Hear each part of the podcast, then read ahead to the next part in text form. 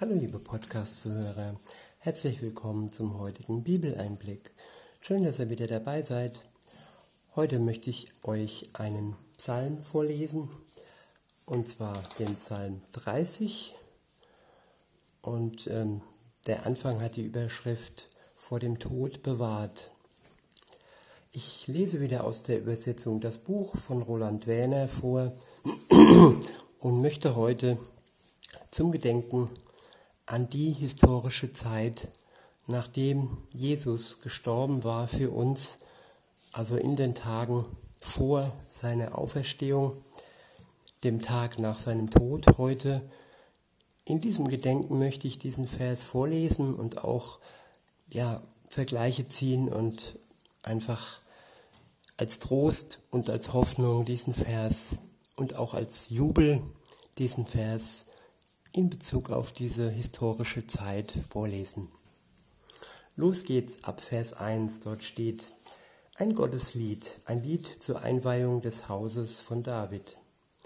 Ich will dich erheben, Adonai, denn du hast mich aus der Tiefe gezogen, so dass meine Feinde sich nicht über mich freuen.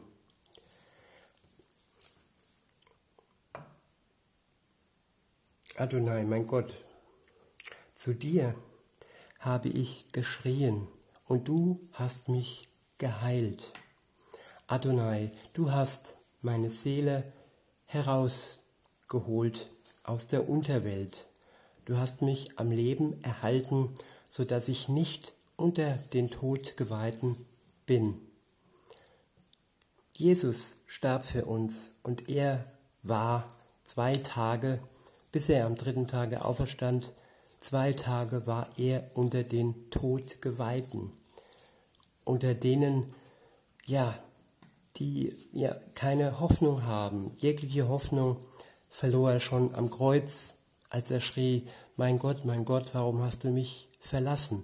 Diese Last, diese Last von all den Todgeweihten aus der Hölle, aus der Unterwelt, aus der Welt des Todes, all diese Last hat er auf sich genommen für uns, damit wir frei sind und das Leben haben.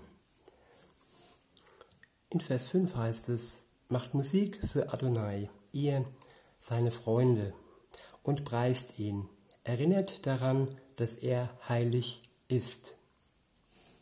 Ja, nur einen Augenblick dauert sein Zorn, doch ein ganzes Leben lang seine Freude an uns. Am Abend kehrt Weinen ein, doch am Morgen Jubel.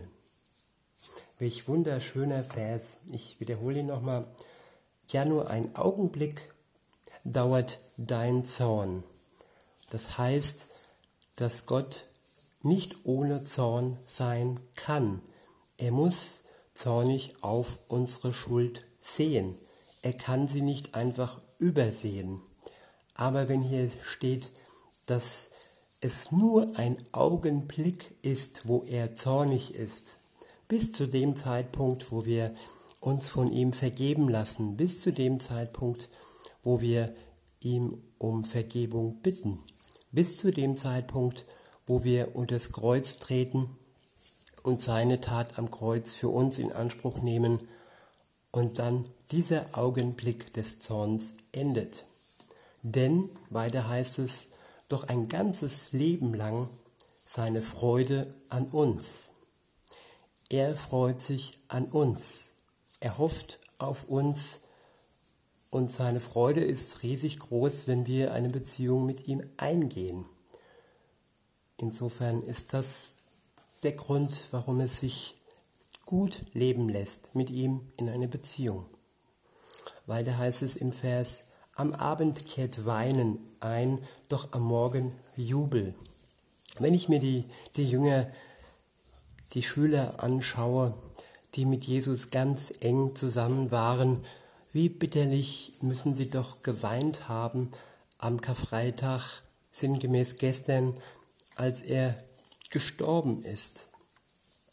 Aber wie sehr hatten sie dann den Morgen im Blick, das weiß man nicht. Auf jeden Fall war es eine sehr, sehr schwere Zeit und man muss auch trauern dürfen und können. Insofern, ja, wenn ich zurückdenke an, an den Tag, als meine Mutter beerdigt wurde, das war auch eine schwere Zeit für mich. Also es ist, war eine sehr schreckliche Zeit. Insofern, ja, wie ist es dann, wenn man als, als Jünger, als Schüler Gottes Sohn hat, mit dem man gehen darf, den man erleben darf, lebendig erleben darf? Wie schmerzhaft muss es dann sein, wenn er am Kreuz stirbt? Weiter geht's in Vers 7. Ich aber dachte in meiner Sorglosigkeit, ich werde niemals wanken, niemals ins Wanken kommen. Ja, die Jünger haben sich auch ziemlich sicher gefühlt. Und auch wenn Jesus äh, ab und an und vermehrt darüber gesprochen hat, dass er nicht äh, lange auf der Welt bleibt, er wurde ja nur knapp über 30 Jahre alt. Auch wenn dem so war, hatten die Jünger sicherlich, sicherlich auch eine Sorglosigkeit. Und warum nicht? Wer kann es ihnen verübeln, wenn sie mit dem Sohn Gottes unterwegs sind? Da hätte ich auch keine Sorgen. Ja, und sie dachten wirklich, dass sie niemals ins Banken kommen. Aber nachdem Jesus gestorben war, in diesen zwei Tagen, bis er dann wieder auferstanden ist. Das waren sicherlich schreckliche Tage des Weinens und des Jammers und des Schmerzes. In Vers 8 heißt es, Adonai, in deiner Freundlichkeit hattest du mich auf feste Berge gestellt. Doch als du dein Gesicht verstecktest, da erfasste mich Furcht.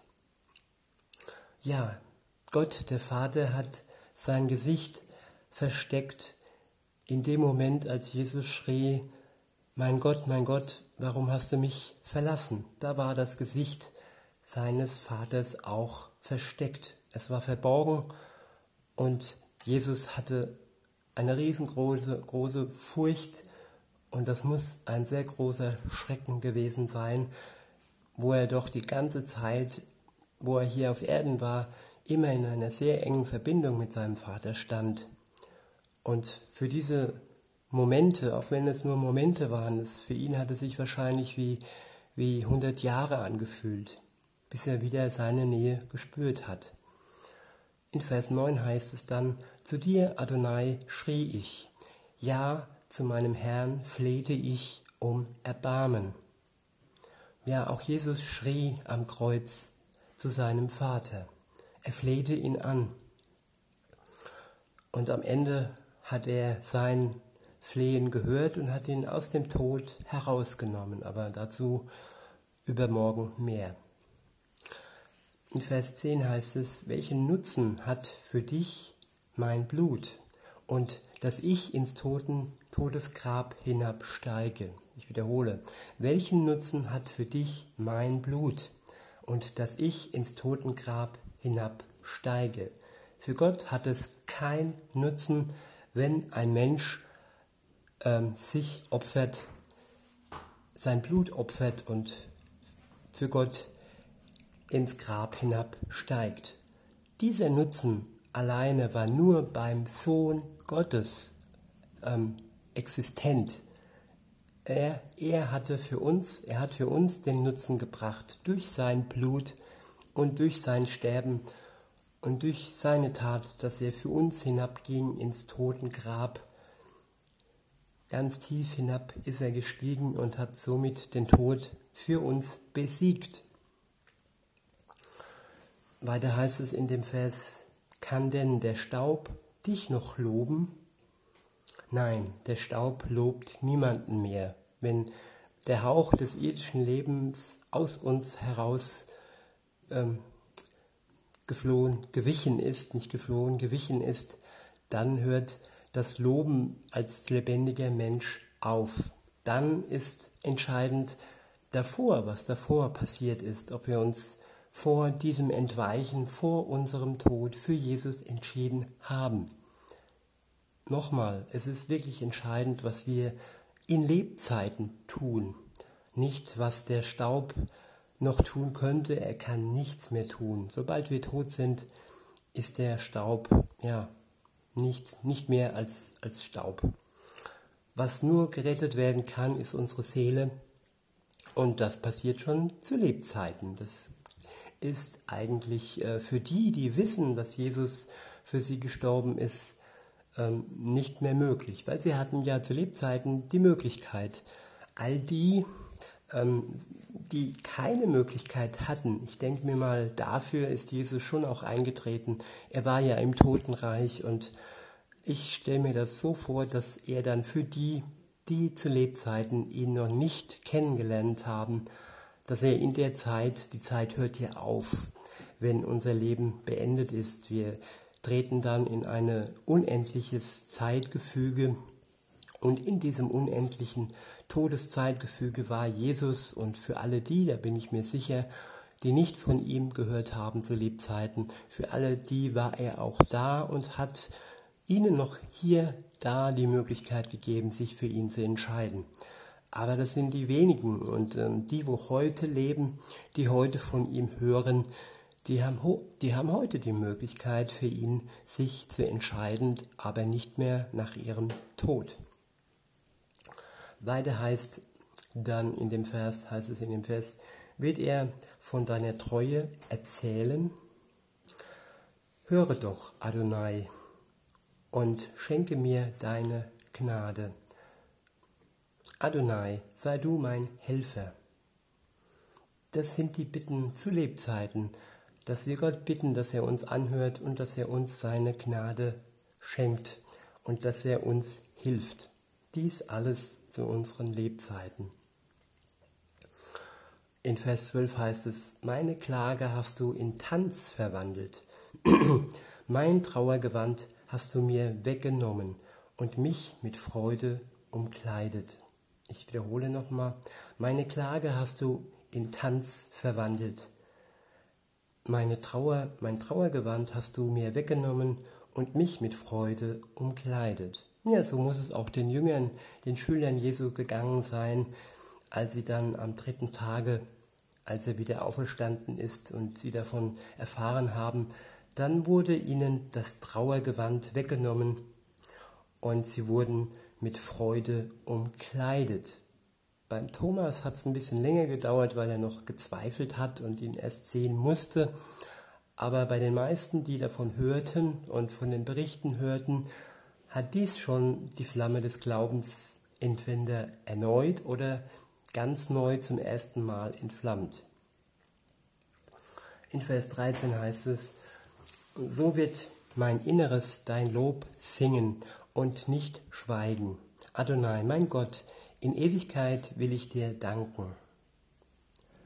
Ja, in diesem Sinne wollen wir ihm in Ewigkeit danken für das, was er für uns getan hat, nämlich für unsere Schuld am Kreuz zu sterben, damit wir frei sein können, damit wir die Erlösung durch ihn, Jesus, in Anspruch nehmen können.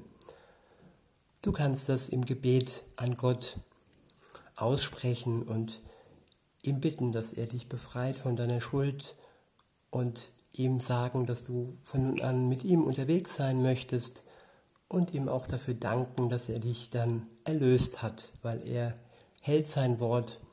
Und wenn du ihm darum bittest, dass er, er dir deine Schuld wegnimmt, dann ist das quasi ans Kreuz genagelt und fest, fest in die Geschichte der Menschheit geschrieben, dass dies dann auch geschehen wird. In diesem Sinne wünsche ich euch noch einen schönen Tag und sage bis denne.